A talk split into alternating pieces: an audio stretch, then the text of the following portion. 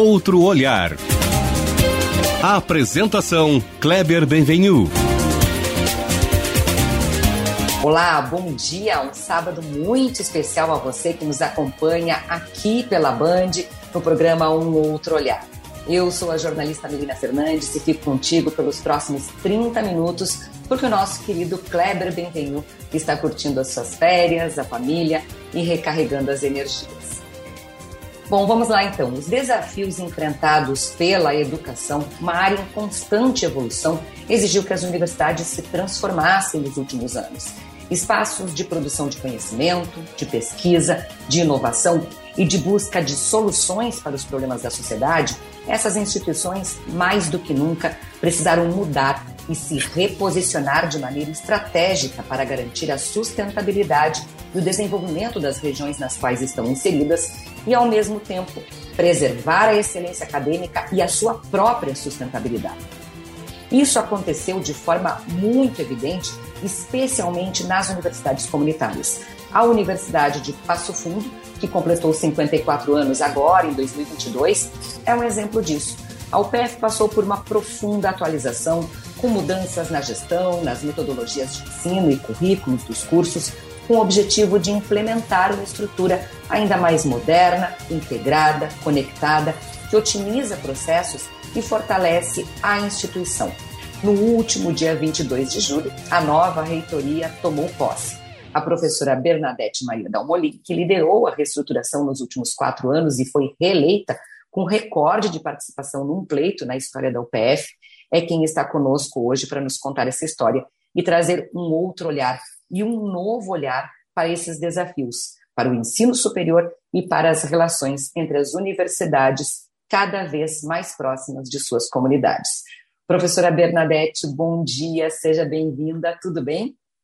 Bom dia, Melina. Obrigada. Bom dia a todos que nos acompanham. Uh, eu, ao Kleber, né, que está em férias, eu quero iniciar agradecendo o convite para participar desse programa que já tem um nome que instiga, que chama atenção. Um outro olhar, um novo olhar, uh, eu entendo que é absolutamente necessário para que nós possamos fazer diferente e melhor, né? Independente da área onde atuamos.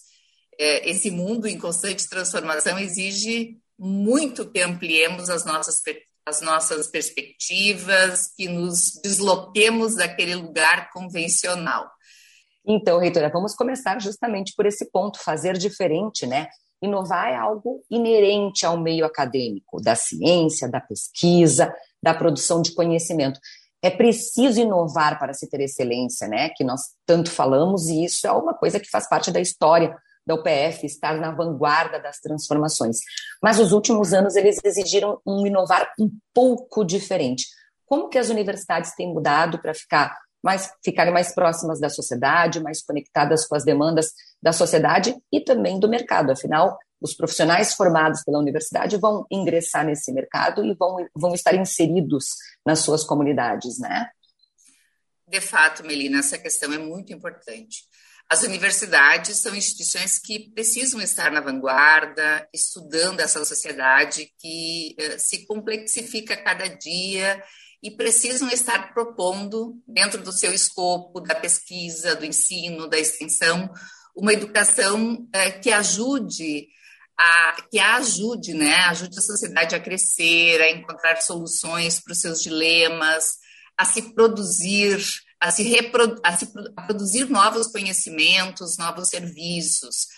Como tu mencionaste, a UPF é uma instituição comunitária, uma das 14 instituições que compõem o Comung, que é um consórcio de universidades uh, aqui do Rio Grande do Sul, comunitárias, instituições públicas não estatais, que foram criadas exatamente pela força, pela visão eh, de futuro dos que nos antecederam, que foram verdadeiros visionários das suas comunidades, eh, são instituições que estão nesse cenário, em média, há mais de cinco décadas, eh, para desenvolver o ensino superior nessas regiões que eram regiões de grandes vazios educacionais do Estado, ou seja, Uh, não havia nessas regiões instituições públicas de ensino superior. Então, uh, uma primeira importante consideração à sua pergunta, uh, no nosso caso, é, é, que a UPF já nasceu com essa vocação, com essa proximidade. Nós realmente nos sentimos parte da vida das, das cidades, da região, conhecemos as lideranças, participamos da vida e da construção cotidiana dessa região. Mas, claro, ao longo do tempo, o cenário foi se modificando, uh, com outras demandas emergindo. Isso foi exigindo novas relações, uh, foi exigindo outras especialidades, outras parcerias, outras formas de inserção.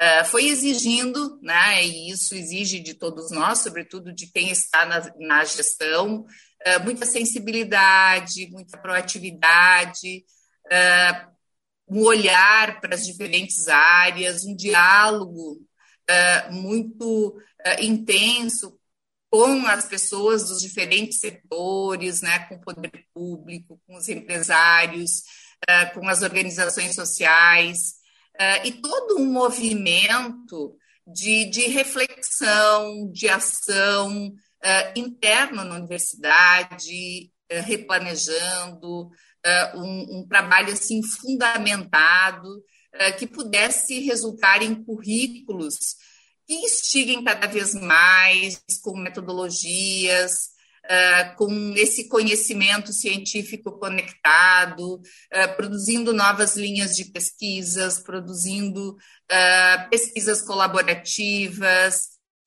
novos projetos, enfim, uma interação bastante intensa com esses diferentes setores. E já que estamos falando de interação, de colaboração, eu quero falar um pouco sobre os parques tecnológicos, os novos negócios, né? Ainda que isso pareça algo novo, algo diverso do meio acadêmico, falar de negócios, né, de parques tecnológicos, essas áreas têm crescido dentro das universidades. A UPF tem o UPF Parque, tem a Arena de Inovação, que foi inaugurada neste ano. No ano passado foi lançado o Tecnoagro, e agora a universidade aprovou o projeto aí de mais de 13 milhões junto à financiadora de estudos e projetos do FINEP, 13 milhões de reais, para a implantação do UPF Valley, né, um distrito de inovação dentro da universidade. Eu queria te ouvir um pouco sobre essas iniciativas, o sucesso delas na região. A gente tem algumas aí das gigantes do agronegócio andando lado a lado com a universidade, uh, utilizando o que a universidade produz de pesquisa para desenvolver soluções. A gente está falando até aí de pesquisa e desenvolvimento, né? Um, um termo muito P&D, um termo muito comum dentro das grandes corporações. Eu queria te ouvir um pouco uh, sobre isso e como que essa interação pode acrescentar na formação acadêmica mesmo de pesquisa dentro da universidade. Ótimo. Melina, uh, nessa chamada sociedade do conhecimento, com, uma nova economia, as, as universidades em geral, as universidades do mundo, elas foram desafiadas e são desafiadas cada vez mais a pensarem junto com as empresas, com o poder público, com a sociedade, criando soluções para suas dores, para suas necessidades.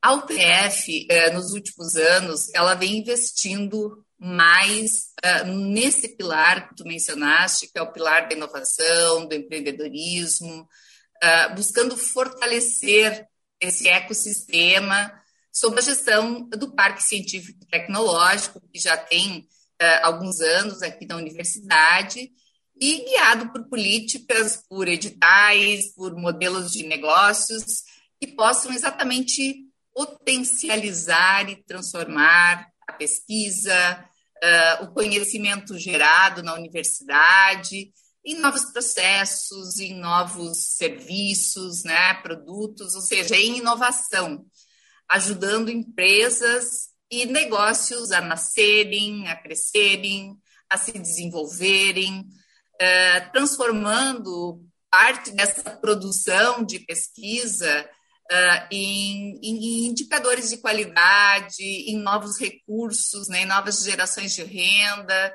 em projetos que impactem de fato o desenvolvimento uh, das cidades.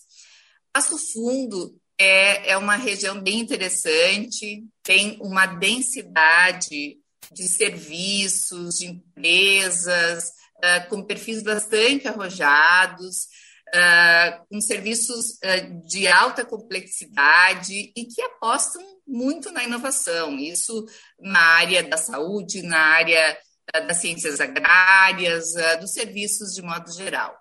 Você citou ali algumas iniciativas bem importantes dos últimos dos últimos meses, até eu diria, né? Uma delas é o Tecnoagro, que é uma associação que nasceu da iniciativa de vários atores, junto com a universidade, uh, para desenvolver inovação no campo, buscando projetos estratégicos uh, de base tecnológica para as diferentes cadeias produtivas agrícolas. Uh, temos aí um, uma discussão bastante rica, uh, estamos uh, trabalhando com alguns pilares, como agroindústria, agroenergia, a questão da irrigação, que é um problema sério no campo, a, a automação. É, é, muito interessante esse processo de, de diálogo, de discussão entre esses atores para, de fato, nós podermos uh, ir transformando essa região uma região que vai produzindo uh, maior qualidade de vida, que vai gerando mais valor uh, para a sociedade como um todo. Uma outra experiência importante, uma outra frente importante que tu citaste aí é o PF Valley, né? é, é uma ampliação da nossa área de inovação, investimento importante, já aprovado via FINEP, eh, com parceria da Prefeitura de Passo Fundo, eh, que possibilitará a ampliação desses espaços eh, exatamente para as empresas desenvolverem suas células de inovação, P&D, né? poderem usufruir dessa ambiência de interação que é tão rica uh, universidade, outras redes de ensino e pesquisa, uh, também poder aproximar cada vez mais a academia, uh, a produção que existe nela, toda a capacidade instalada, com a produção que vem das empresas que têm uma expertise enorme nas diferentes áreas. De fato, ainda é algo relativamente novo, ah, mas cada vez mais essa iniciativa tem feito as empresas crescerem e se desenvolverem. Uh, e nessa interação, a universidade é provocada, é instigada e também uh, se desenvolve mais. Juntos a gente faz crescer esse grande ecossistema, esses novos conhecimentos, enfim, tudo isso que eh, gera um grande valor para o desenvolvimento econômico, social e ambiental. E tudo isso, né, professora Bernadette, eu estou conversando aqui com a reitora da Universidade de Passo Fundo, professora Bernadette Maria Dalmolin. Tudo isso, reitora, é algo que faz parte da história do PF, né? A universidade sempre foi aí a força motriz do desenvolvimento do Norte Gaúcho.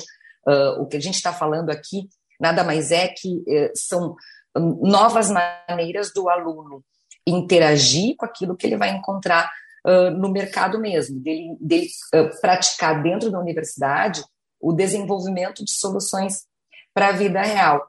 E nós estamos falando, nesses últimos anos, também na adequação da estrutura administrativa e da renovação dos currículos. As duas coisas, de certa forma, elas estão muito ligadas, né? As novas unidades acadêmicas da universidade, por exemplo, elas foram pensadas por áreas de conhecimento, mas também para proporcionar um aprendizado que faça sentido no momento que esse aluno for para o mercado. Cada vez mais exigente, com uh, habilidades também, mas com uma formação de alto nível para que ele possa desenvolver essas habilidades. Então, eu queria lhe ouvir um pouquinho sobre isso. O que, que mudou no mercado e nas exigências para que esse aluno, quando sai com essa qualificação de alto nível, se torne um profissional de sucesso? Quer dizer, Uh, a gente falava algum tempo atrás, nós, nós conversávamos sobre empreender, né? Falávamos sobre o, o, empreendedorismo. Empreender também é empreender na sala de aula, também é empreender em qualquer lugar, não necessariamente ter um negócio próprio, né? É empreender na pesquisa, é empreender na sala de aula, é empreender ao, aonde esse aluno estiver para ele ter sucesso. Eu queria também te ouvir um pouquinho sobre isso. Perfeito, Melina. Eu compreendo dessa forma. Né? Nós precisamos empreender em todos os espaços, quer seja ele na empresa, na sala de aula, na, na, na, vida, nas instituições públicas, né? na gestão, em, em qualquer um dos lugares onde nós vamos desenvolver as nossas atividades. e sim, a universidade, além de trabalhar, de modificar os seus, os seus currículos, ela foi se repensando também nos seus processos, uh, no uso de tecnologias, na sua uh, estrutura político-administrativa, a fim de tornar uh, todo esse trabalho mais acessível, mais ágil, para ir se modernizando, em benefício da formação dos estudantes. E também vem né, uh, diferentes para a universidade, sobretudo pós-pandemia. Nós vivemos hoje uma geração digital, né, diferente da minha geração, um pouco diferente já da, da sua geração. Então, nós temos que estar atentos a todas essas mudanças e preparar a universidade uh, para responder uh, melhor todas essas questões. Muita coisa mudou, Uh, como falei, a própria pandemia acelerou muito o uso de tecnologias, uh, trouxe mais forte o modelo híbrido, uh, facilitou, de certa forma, algumas parcerias internacionais, uh, muitas carreiras foram sendo modificadas, algumas em ascensão, outras encolhendo um pouco, né? Tivemos aí, estamos tendo muitas modificações, uh, em todos os campos. Um, automação acelerada, robótica chegando. Uh, é claro que uh, não temos a possibilidade de acesso a todas essas tecnologias, infelizmente. Mas, para resumir essa, essa questão, Melina, eu diria algo que eu sempre reforço e eu preciso reforçar que é a base é, para um bom profissional, para um profissional que tem um desempenho é, exitoso na sociedade, é a boa formação humana e profissional, é, é o acesso a sistemas educacionais que estimulem o crescimento sistêmico, esses múltiplos olhares, né, que explorem uh, as dimensões uh, cognitivas, afetivas, a criatividade, o pensamento crítico, uh, pois são, são essas dimensões integradas uh, que vão formar um profissional que tenha condições de fazer frente a essas múltiplas demandas do mundo da vida, do mundo do trabalho, que vão que vão constituir né, pessoas com capacidades de liderar, eh, de gerir esses grandes problemas, de conectar. Nós até eh, tínhamos um slogan eh, e a gente usa com, com recorrência que é formar pessoas para transformar o mundo. acho que esse é o desejo de todos nós que vivemos a universidade, formar pessoas tão bem formadas, né, é, que consigam, sim, a partir das suas inserções e da, continua, da continuidade dos seus estudos, é, fazer transformações tão necessárias nos diferentes campos. E nessa reflexão, reitora, tocamos num assunto importante aí, um tema um pouco mais duro, mas que é a questão do incentivo à educação, né?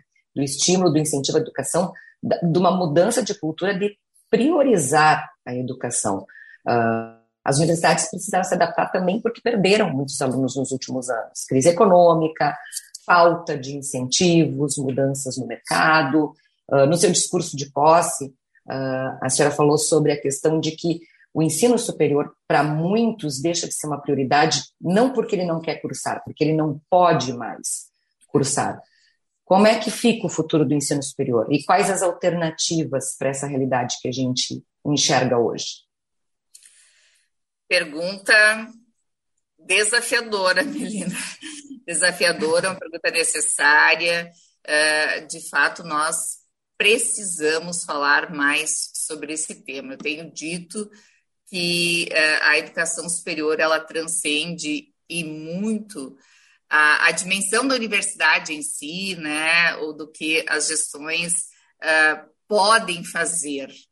Nós uh, vivemos um cenário de expansão, uh, sobretudo do ensino à distância.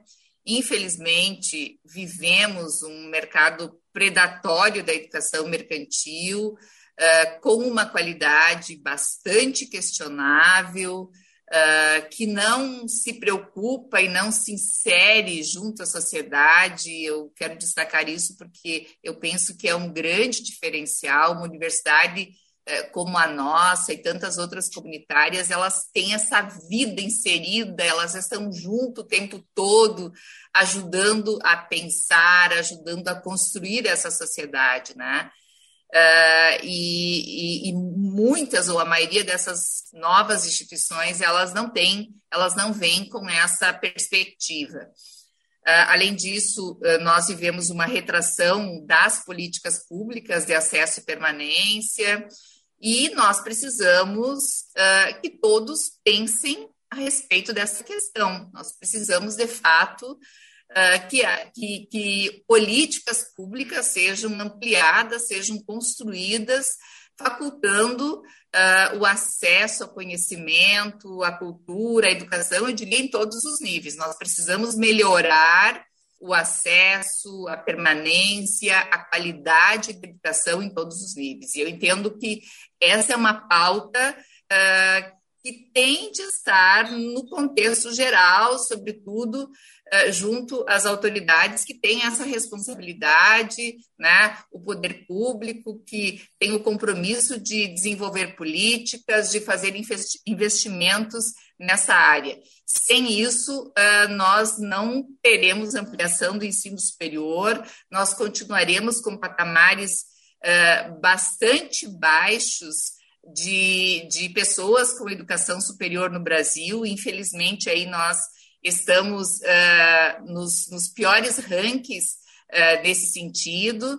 E uh, eu entendo, tenho muita evidência, né? existe muita evidência para isso, que sem o avanço da educação superior e da educação superior de qualidade, nós não teremos a transformação social que desejamos. Então, é um tema uh, delicado, importante, é um tema uh, muito sério nesse momento que precisa ser pensado. Eu, eu, tenho muita preocupação em relação a esse ponto, Melina, porque uh, nós estamos vendo aí instituições que estão constituídas há tantas décadas, uh, terem dificuldades de se manter em razão de todo um mercado predatório que vem se ampliando e que vem oferecendo, como eu falei, uma educação uh, bastante questionável, uma formação bastante questionável.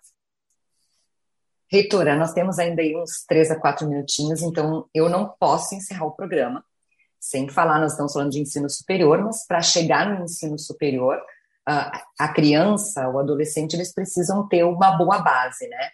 Vamos falar um pouquinho de cidades educadoras. Temos um movimento mundial, né, uh, voltado para se pensar a educação além da escola, além da sala de aula, e que a região norte do Rio Grande do Sul, graças a um projeto da UPF, o Universidade Educadora, é a região do Brasil com o maior número de municípios que aderiram a Carta das Cidades Educadoras. Temos sete municípios aí na região dos 25 municípios brasileiros que, que estão nesse movimento. Me conta um pouquinho sobre esse projeto e como que se pode pensar a, as cidades, as nossas cidades, para as crianças e para os jovens, de forma a mudar efetivamente a realidade das nossas comunidades e para que eles consigam chegar no ensino superior. Elina, essa é uma pauta que rende mais um programa, viu? Mas, uh, de fato, uh, esse é um trabalho muito lindo, uh, desenvolvido aí por pelo, pelo mundo, né? É um movimento mundial.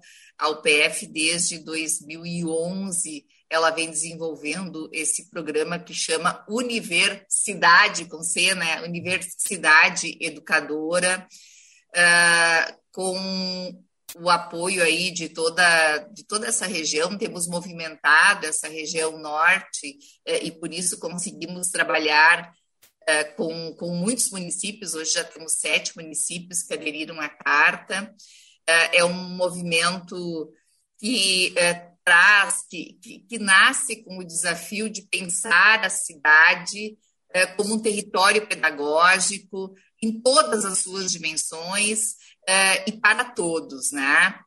A, a essência do, da, das cidades educadoras é, é, um, é, um, é um pensar, né? É uma postura uh, que educa por todas as suas, as suas práticas, quer seja ela no planejamento urbano, nos equipamentos sociais, uh, no meio ambiente, uh, na questão da cultura.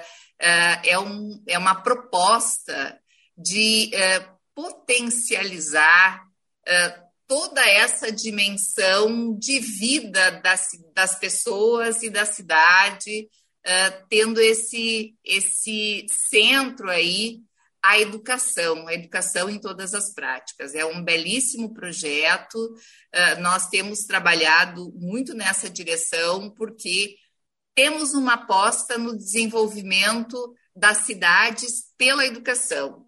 E, e esse movimento, ele procura fazer isso uh, e procura fazer com que todos se envolvam e que uh, cada vez mais possa se olhar para a diversidade existente uh, nos territórios, para as diferenças sociais, econômicas e se, e, e, se possa alavancar, enfim, as cidades em todas essas dimensões. É um belíssimo projeto, de fato, que nós temos muita alegria de, de, de desenvolver e de estimular as cidades da nossa região a participarem e aderirem.